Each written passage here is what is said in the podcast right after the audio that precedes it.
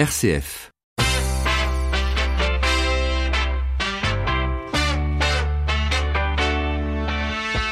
12h30, 13h, ça fait du bien.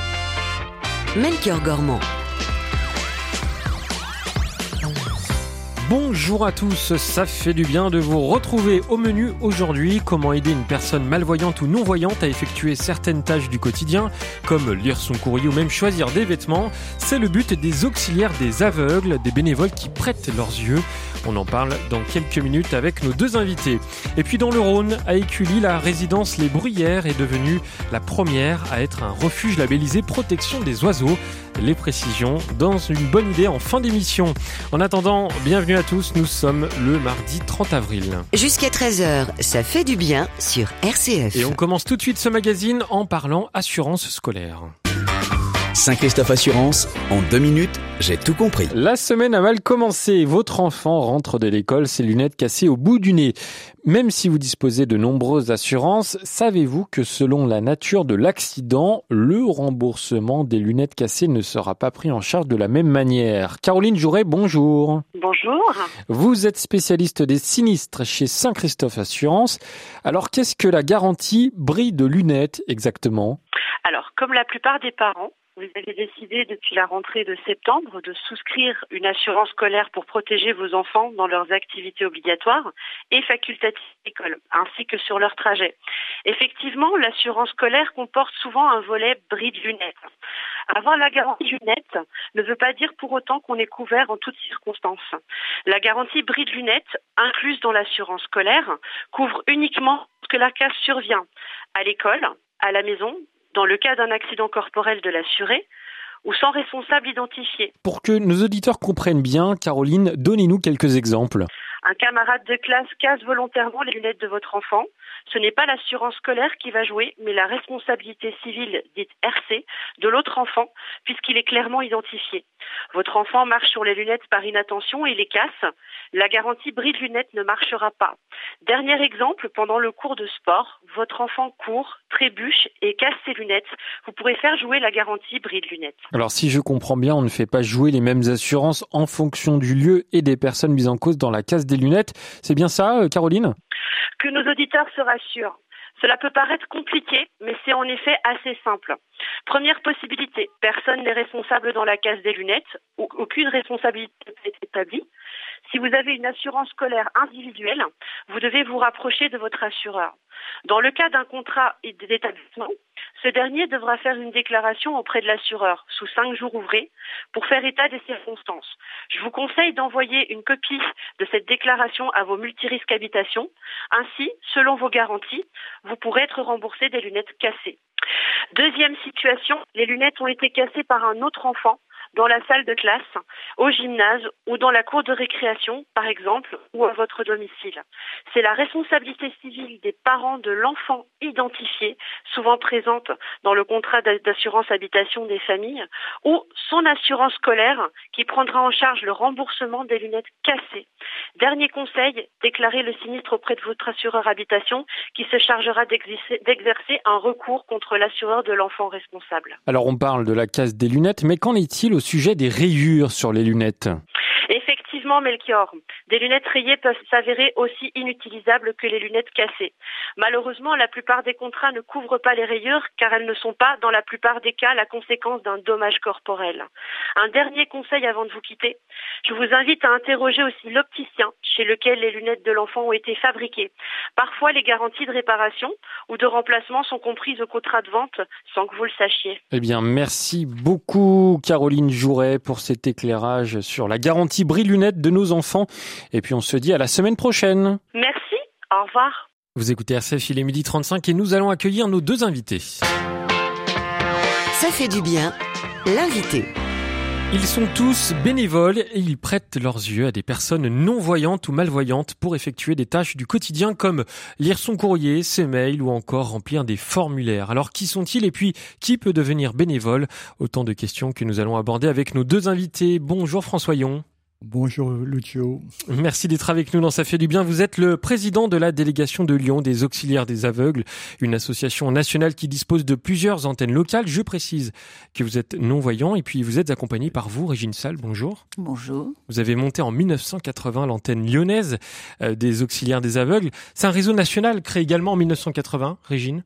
Non, bien avant, 1963 à Paris et qui s'est développé ensuite un peu partout en France. Et pourquoi est-ce que vous avez euh, fondé le bureau lyonnais en 1980 Qu'est-ce qui vous a euh, motivé?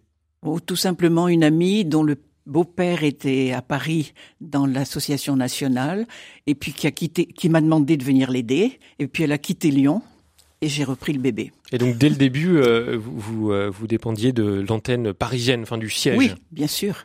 Et donc comment ça fonctionne? Vous avez euh, un bureau avec euh, des secrétaires, enfin comme une, association, sauf que euh, justement elles sont un peu dispersées dans toute la France. Oui. Alors nous, nous avons un bureau à Lyon. Nous sommes tous bénévoles. Nous sommes six à tenir les permanences deux fois par semaine. Et puis nous réglons les problèmes de recevoir les bénévoles en dehors des permanences quand il le faut. Des personnes travaillent et ne sont pas toujours libres. Et on arrive comme ça, et François supervise un petit peu tout ça par une réunion mensuelle où on lui fait part de tout ce qui s'est passé. Voilà, oui. François, vous mm. êtes le président. Oui, je suis le président depuis 2017. Et donc, c'est vrai que j'ai découvert cette association. Euh, enfin, j'ai découvert cette association grâce à un voisin qui m'a euh, qui m'a introduit dans qui m'a euh, qui m'a introduit dans ce dans cette association, groupe, dans cette association et, bon et c'était très bien quoi. Mm. Oui, parce que si on parle de votre parcours, François Yon, vous êtes devenu aveugle progressivement. Oui, très tardivement, moi, en fait. Oui, avec 43 ans, j'ai perdu un œil, quoi. Et ensuite, euh, cinq ans après, l'autre œil a été attaqué. Donc, euh, bon, euh, pendant cette période, donc licenciement, divorce et tout, quoi, changement de profession. Et dix ans après, si vous voulez, là, j'ai, là, maintenant, je suis pratiquement dans le noir complet, quoi. Hmm. Là, je, je vois même pas votre ombre. Mm. Et, pourquoi vous avez rejoint cette association? C'est pour euh, pouvoir aider les autres justement qui bah, sont dans la même situation que vous? Justement, c'est vrai. Que, euh, moi, je, ce que je trouve formidable de cette association, c'est qu'elle elle euh, met en elle met en commun deux énergies, l'énergie des voyants et l'énergie des non-voyants, avec en plus la compréhension.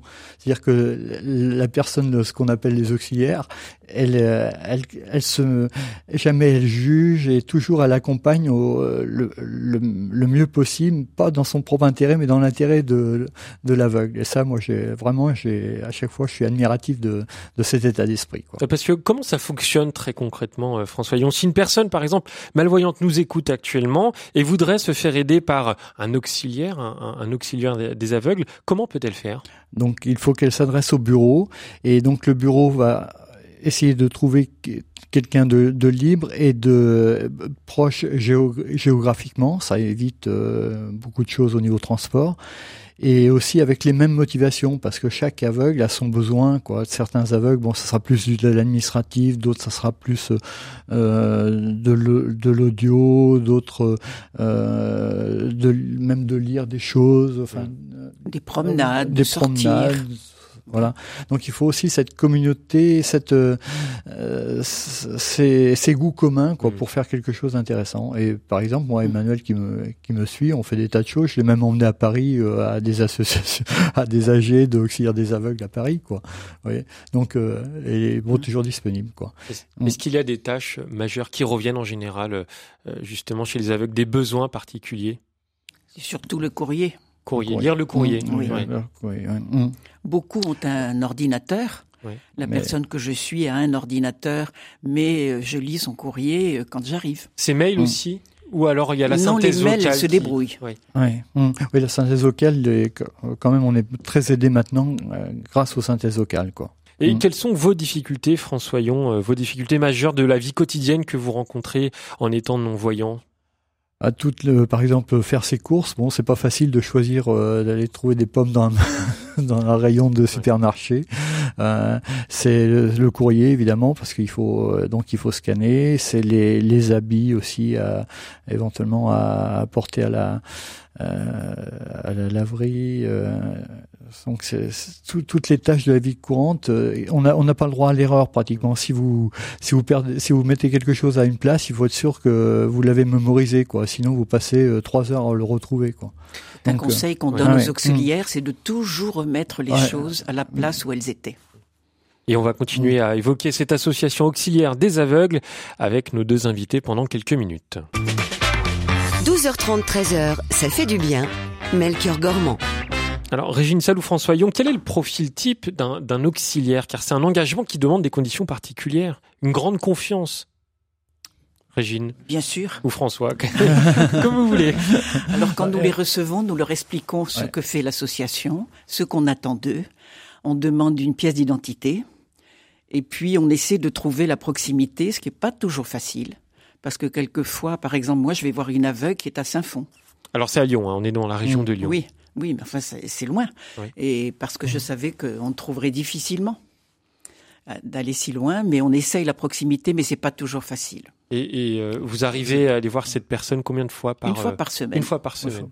C'est au choix de, du bénévole de pouvoir aller voir autant de fois qu'il veut euh, la personne. Mm. et, et, en plus, ça doit être aussi, le, il faut aussi que l'aveugle euh, se mettre un peu en phase avec son accompagnant quoi. Disons qu'il faut tolérer que si euh, moi par exemple Emmanuel il est parti un mois en vacances bon bah tant mieux pour lui qu'il en profite il me racontera la au retour quoi et puis non faut pas faut pas en faire des une obligation sinon ça euh, ça casse tout quoi. Il doit y avoir une relation très forte entre une mm. personne malvoyante et, euh, et, un auxiliaire. Est-ce que mm. des amitiés se créent? Ah oui tout à fait oui. Mm. Ah oui oui c'est euh, c'est toujours un plaisir avec Emmanuel de se de faire une traversée de Lyon. Euh, il a 83 ans et on on part de chez moi vers euh, place du Point du Jour et on va jusqu'à Perrache à pied en passant par Fourvière, quoi, pour vous dire quoi. Donc on aime bien tous les deux la marche à pied. On se fait des bonnes balades. C'est un rendez-vous mm. que vous attendez à chaque fois, chaque semaine? On, on le définit un petit peu et à l'avance, quoi, pour pour qu'on puisse planifier ça correctement, quoi. Et vous, Régine, vous confirmez qu'il euh, y a des amitiés qui peuvent se créer bien sûr, euh, bien sûr. avec le temps? Moi, la personne que je vois, on fixe d'une semaine sur l'autre. Le jour, mmh. c'est pas forcément un jour fixe. En fonction mmh. de ses activités, elle est très active, et de mes possibilités. On a donné un exemple tout à l'heure. Si un, de nos auditeurs euh, est malvoyant, il voudrait rejoindre l'association. Mais dans le cas inverse, si un auditeur a du temps à transmettre, à donner et voudrait devenir bénévole, est-ce qu'il y a peut-être une formation au préalable, une rencontre avec une, la personne euh, qui aura donc euh, Bien sûr. les services de, de ce bénévole? Nous demandons à les recevoir le mardi matin ou le jeudi après-midi ou on se déplace quand c'est pas possible pour la personne et on leur explique comment fonctionne l'association, on leur donne quelques conseils et puis on leur, on essaie de choisir ensemble l'endroit où ils veulent aller rencontrer un aveugle et l'aider. Et c'est le, même cas pour euh, l'ensemble des délégations départementales euh, des auxiliaires des aveugles? Non, on est un peu spécifique. Nous. pourquoi eh Bien parce qu'on a trouvé que c'était mieux d'aller voir toujours la même personne pour mmh. justement créer des liens alors que dans les autres délégations, souvent, ils changent d'une semaine sur l'autre, ils vont voir une autre personne. On a préféré fidéliser. C'est votre choix. Oui, c'est notre choix. Et, ça fonctionne depuis 1980, euh, quand vous avez créé euh, notamment. très, bien. très bien. Vous avez pu aider combien de personnes 140. Nous avons 140 non-voyants, mais malheureusement qu'une centaine, d'auxiliaires. Donc on a besoin encore d'auxiliaires. En France, l'association compte 1450 bénévoles pour 1720 personnes malvoyantes ou non-voyantes. C'est une association quand même très importante. Est-ce que la demande est forte chaque année? Est-ce que vous vous rendez compte? Ah oui. la demande est forte. Mmh. Ah oui. Pourquoi? Parce mmh. qu'il y a encore euh, beaucoup de besoins d'accessibilité en France, à votre avis? Ah oui, oui, c'est oui, c'est sûr que au niveau il y a encore énormément de choses et, qui sont pas facilement accessibles, quoi. Et vraiment, il y a un travail colossal au niveau de l'accessibilité à faire au niveau national, quoi, et au niveau de un tas de structures. Il ne faut pas hésiter à, vous contacter. Hmm. Et à devenir bénévole. Ah bien sûr, on en manque. Mais tout le monde ne peut pas devenir bénévole comme ça. C'est-à-dire que euh, c'est un bénévolat très facile. C'est ce qu'on dit chaque fois aux bénévoles que nous rencontrons. Pourquoi très facile? Pourtant, euh, il faut faire attention à tout. Oui, mais on leur donne une fiche qui leur dit tout ce qu'il faut faire et ne pas faire pour les aider. Et puis après, il faut Il faut qu'on fasse abstraction du fait que c'est un non-voyant et, et, agir normalement. Régine Salle, est-ce que vous vous souvenez d'un couple aidé-aidant euh, qui vous a particulièrement marqué? Oui, plusieurs. Depuis le temps que je suis dans l'association, oui, bien sûr. Et une histoire peut-être euh, que vous voudriez raconter euh, à ce micro? Pas spécialement, non. Non. Toutes les histoires sont belles. Toutes les ça, ça, crée des belles amitiés. Mmh, bien sûr. Mmh. Bien, merci beaucoup, François Yon, d'avoir été avec nous. Je rappelle que vous êtes le président de la délégation lyonnaise pour l'association auxiliaire des aveugles. Et merci, Régine Salle. Merci, c'est nous. Merci, à vous. Merci Avec plaisir, ancienne présidente de cette association. Si certains de nos auditeurs et auditrices voudraient se renseigner euh, sur ce sujet, rendez-vous sur le site www.lesauxiliairesdesaveugles.asso.fr et vous pourrez ainsi retrouver la liste de toutes les délégations départementales. Ça fait du bien, continuons en direct jusqu'à 13h sur RCF à suivre Jean-Marie Valentin, le président des EDC qui nous parlera de ses amis, tant qu'à faire. Et puis on se rendra tous ensemble un peu plus tard dans dans une résidence qui protège les oiseaux. Le temps d'écouter une chanson de Boulevard Désert. Je suis comme un grain de sable perdu dans l'océan. J'ai perdu mon cartable, j'ai perdu mes parents. Je suis comme l'eau des courants, fatigué d'ignorer si je coule dans le vent, si je fais que passer. Emmène-moi voir la mer, fais-moi voir l'océan. Emmène-moi dans les airs, aime-moi dans le vent. Emmène-moi voir la mer, fais-moi voir l'océan. Emmène-moi dans les airs, aime-moi dans le vent.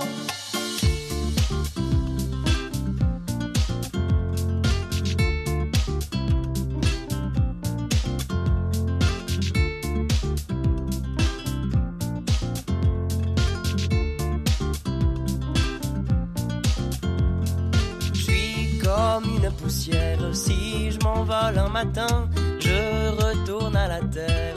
Je m'en vais et je viens. Je suis comme l'eau des fontaines, impuissant et lassé, poussé par ce système qui poursuit sans cesser. Emmène-moi voir la mer, fais-moi voir l'océan. Emmène-moi dans les airs, aime-moi dans le vent. Emmène-moi voir la mer, fais-moi voir l'océan. Emmène-moi dans les airs, aime-moi dans le vent.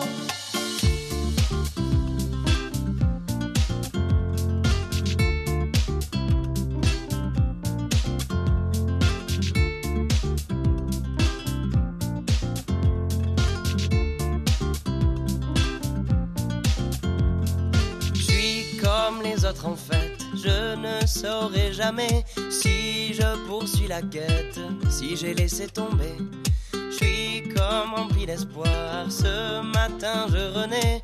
Emmène-moi près du phare. Allons jusqu'au rocher. Emmène-moi voir la mer. Fais-moi voir l'océan.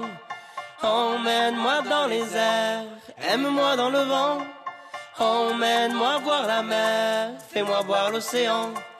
Emmène-moi dans les airs. Aime-moi dans le vent. Emmène-moi, c'était une chanson de Boulevard Désert sur RCF. Ça fait du bien. Jusqu'à 13h sur RCF, Melchior Gormand. Midi 48, ça fait du bien d'en parler avec Jean-Marie Valentin, le président des EDC, les entrepreneurs et dirigeants chrétiens, qui a beaucoup d'amis et parfois il prend de leurs nouvelles sur Internet. Voilà, je faisais un tour récemment sur les réseaux sociaux et entre de multiples vidéos et articles sur l'art de réussir ou le management du succès, eh bien je suis tombé sur une vidéo d'un de mes amis, Christian Vier, face caméra, le regard clair annonçant la liquidation de sa société hors série. Le rêve de Christian, c'était de révolutionner la logistique de l'édition. Il voulait qu'on imprime les livres à la demande directement sur les points de vente pour éviter le gaspillage de papier et les transports coûteux et non respectueux de l'environnement. Il a travaillé sur son projet six ans. Pendant six ans, tous les matins, il s'est réveillé en se disant j'ai une mission à accomplir. Pendant six ans, il a mobilisé autour de lui et autour de son projet plusieurs dizaines d'hommes et de femmes qui ont cru avec lui, associés, partenaires, salariés, une vraie communauté qui partageait son rêve. Tous ont apporté leur talent, leur enthousiasme, leur capacité chapiteaux, leur force de travail. Ils ont connu ensemble de grandes joies et de grandes espérances. Et en dépit de tout cela, bah, hors série n'a pas trouvé son modèle économique et a été liquidé avant Pâques, comme de nombreuses autres entreprises françaises tous les mois. Quels enseignements tirez-vous, Jean-Marie Valentin J'en retire trois enseignements. D'une part, qu'on ne parle pas assez de ces difficultés ou de ces situations d'échec que rencontrent tant d'entrepreneurs et de dirigeants comme s'il s'agissait d'une maladie honteuse. Nous glorifions volontiers le succès spectaculaire, surtout s'il est sonnant et trébuchant, et nous sommes incapables de comprendre l'échec, renvoyant ceux qui le connaissent dans la solitude et la peur du lendemain, alors qu'il ne peut y avoir de succès véritable sans acceptation de l'échec. D'autre part, que lorsqu'une entreprise comme hors série est liquidée, c'est comme une petite cathédrale qui brûle. Car au-delà des dimensions matérielles, financières et techniques, c'est bien d'abord une communauté humaine et spirituelle qui disparaît. C'est une aspiration au dépassement de soi au service de quelque chose de plus grand qui s'éteint. Et cela laisse des traces dans les têtes, les corps et les âmes de ceux qui y ont cru. Enfin, le témoignage de Christian me touche, car comme Notre-Dame de Paris, livrée aux flammes pendant des heures, nous a révélé une croix intacte dans un rayon de lumière, eh bien Christian, au terme des difficultés qu'il a affrontées avec son équipe pendant de longs mois, nous révèle un homme debout, un entrepreneur, un dirigeant chrétien, un copain admirable. Alors cher Christian, Permets-moi de te remercier de ton témoignage si rare et si précieux. Je prie pour que tu retrouves rapidement une mission au service de laquelle mettre ton immense talent et ta si belle âme. Et en attendant, on se prend un café quand tu veux. Avec plaisir. C'était un message de Jean-Marie Valentin, le président des EDC, les entrepreneurs et dirigeants chrétiens, qui était au micro ce matin de Stéphanie Gallet. RCF, la bonne idée. Défendre la biodiversité, ça ne concerne pas que les États. Dans le Rhône, par exemple, une résidence est devenue la première à être aussi refuge pour les oiseaux. C'est un reportage, écoutez bien, d'Aline Gaëtémé qui s'est rendue sur place. Quatre tours, toutes identiques les unes les autres, un parc de jeux pour enfants, des bancs publics disposés ça et là et le tout, sous un sous-bois qui s'étend sur deux hectares. On se croirait en zone rurale et pourtant à regarder de près, la résidence le parc des Bruyères est située en plein centre urbain à Écully. Sa particularité, la première résidence devenue refuge LPO. Un havre de paix, un excellent compromis qui conjugue milieu urbain et ambiance nature. Écoutez Jean-Paul Cézot, le président du conseil syndical. Donc on est sur une butte à Écully. On a 160 euh, logements, on a à peu près 500 euh, résidents et on est sur 3 hectares euh, d'espace, dont 2 hectares d'espace vert. C'est en 2017 que commence l'aventure. On a plusieurs bois et donc on était envahi par les chenilles processionnaires. Et on a une personne chez nous qui travaille au Grand Lyon et dans les espaces verts. Il nous dit donc ça serait bien qu'à la rigueur qu'on mette des nids à mésanges. Donc qui dit euh, nichoir, euh, tout ça, et eh ben on s'est rapproché de la Ligue de protection des oiseaux. Au quotidien, des petits gestes qui permettent de nourrir, d'abriter, bref, prendre soin de nombreux oiseaux, mais également d'autres animaux. On a déjà mis en place chez nous dans notre résidence plusieurs actions en, en route. On, va mettre donc euh, des, petits tas de bois pour euh, favoriser le nichoir des, insectes, mais aussi pour euh, faire des abris à hérissons. les arbres, maintenant, on les coupe pas complètement, on laisse un morceau pour faire des, niches écologiques. Donc maintenant, on, ne coupe pas la pelouse à ras, on, laisse maintenant des zones de prairies. Jean-Paul et ses voisins y ont mis du cœur. Il y a certains qui connaissent les oiseaux, ça fait les reconnaître, écouter leurs cris. D'autres qui connaissent tous les arbres, d'autres qui connaissent ce qu'il faut faire pour préserver pour faire venir les oiseaux. Mais leur engagement ne s'arrête pas là. Ils souhaitent créer un espace de cohabitation avec l'écosystème naturel. On a déjà mis en place chez nous dans notre résidence un composteur. Les gens donc sont favorables à toutes les actions que l'on mène. On, s'est lancé dans, le tri sélectif et comme on a on a un sous-bois qui nous appartient, donc on va on va développer cet espace là et pour euh, créer euh, une petite mort et. Euh.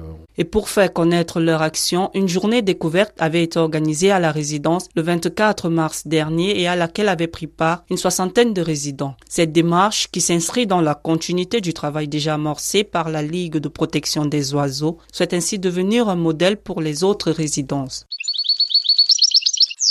Et c'était un chouette reportage, et c'est qu'à le dire, d'Aline Gaëtémé. Pour terminer cette émission, on va tenter de changer le monde comme chaque semaine.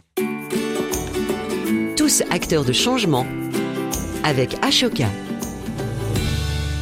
Et aujourd'hui, c'est une actrice du changement, Anna Stevanato. Bonjour. Bonjour. Vous êtes la directrice et fondatrice de l'association Dulala, initiale d'une langue à l'autre. Qu'est-ce que cette association? Alors, cette association est spécialisée dans l'éducation plurilingue. On sait qu'un enfant sur quatre aujourd'hui grandit au quotidien avec une autre langue que le français. Et notre association, spécialisée dans les plurilinguismes, permet euh, de produire des outils pédagogiques comme des vidéos, des contes ou des jeux autour des langues que nous testons dans des ateliers et que nous diffusons par euh, des formations. C'est une association que vous avez fondée en 2009. Quel était l'objectif dès le départ? Alors notre objectif est triple. D'une part, nous valorisons les langues des enfants, nous les révélons aux autres, ce qui permet de renforcer l'estime des choix et puis de faire les liens aussi avec le français, la langue de l'école. Ensuite, ça permet également de rapprocher les parents aux structures éducatives. Et puis enfin, ce travail autour des langues, les langues des enfants, permet euh, l'ouverture sur les mondes, ce qui favorise l'inclusion sociale et participe aussi à l'éducation et à la citoyenneté. Alors un des projets phares de l'association est les concours Kamishibai plurilingue. Kamishibai veut dire théâtre d'image en japonais. C'est une technique narrative qui permet de raconter des histoires à travers des planches. Et ce projet permet aux élèves d'imaginer une histoire avec un minimum de quatre langues. Ça leur permet de développer des capacités euh, d'observation, des compréhensions, tout en valorisant le bagage culturel et linguistique de chacun. Ce concours a permis euh, de toucher plus de 2500 enfants depuis 2014 en France et maintenant aussi dans sept pays du monde grâce à Camille Lapointe, qui est un réseau d'acteurs engagés pour une école inclusive et ouverte sur les langues du monde. Anna Stevanato, pour que l'on comprenne bien comment fonctionne l'association du Lala, est-ce que vous pourriez nous donner quelques exemples d'ateliers ou de formations que vous proposez au sein même de l'association? Concrètement, nous transmettons euh, du matériel pédagogique, des ressources comme des albums, des boîtes à euh, des kanishibai qui permettent euh, aux, professionnels de valoriser les langues des enfants dès la classe tout en s'appuyant sur des petits jeux. Alors par exemple, un jeu des sept familles. Chaque famille parle une langue différente. Le but du jeu est de récomposer les, les familles en nommant chaque membre dans la langue en question. Donc on a la famille qui parle breton, la famille qui parle vietnamien, euh, créole, espagnol, anglais, etc. On essaye à chaque fois de travailler avec des langues très différentes des langues avec des statuts très différents, euh, pour les mettre sur un pied d'égalité. Le but aussi est de donner les goûts des langues. Ce ne sont pas des cours des langues, c'est impossible d'enseigner toutes les langues présentes dans une école, mais ce qui est possible de faire, c'est de les accueillir, les entendre, les découvrir à travers des histoires ou des jeux. Un grand merci Anna Stevanato d'avoir été avec nous pour nous présenter votre association Dulala. On peut retrouver plus d'informations sur le site www dulala.fr. Merci. Merci.